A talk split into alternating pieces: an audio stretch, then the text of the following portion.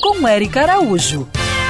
Você aí, nosso querido ouvinte, sabia que existe tratamento espiritual para os animais?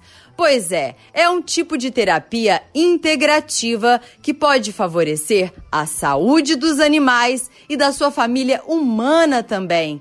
Quem nos esclarece sobre esse assunto é o Sancler Melo, presidente do NEAN, Núcleo Espírita Alan de Melo. Os animais, eles têm uma ligação energética com seus tutores e grande parte das doenças dos seus tutores são absorvidas por caridade, por amor incondicional pelos animais.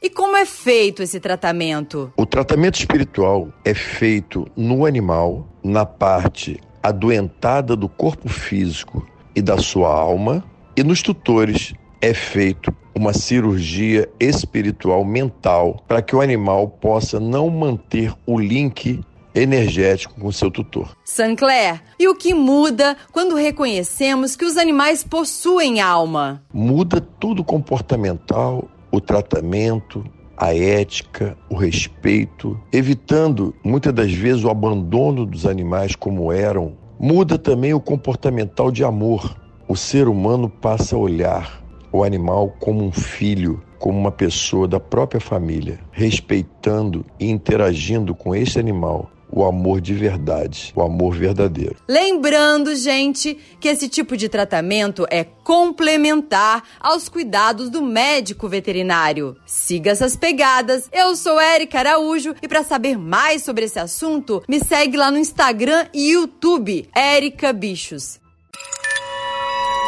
Quer ouvir essa coluna novamente? É só procurar nas plataformas de streaming de áudio. Conheça mais dos podcasts da Band News FM Rio.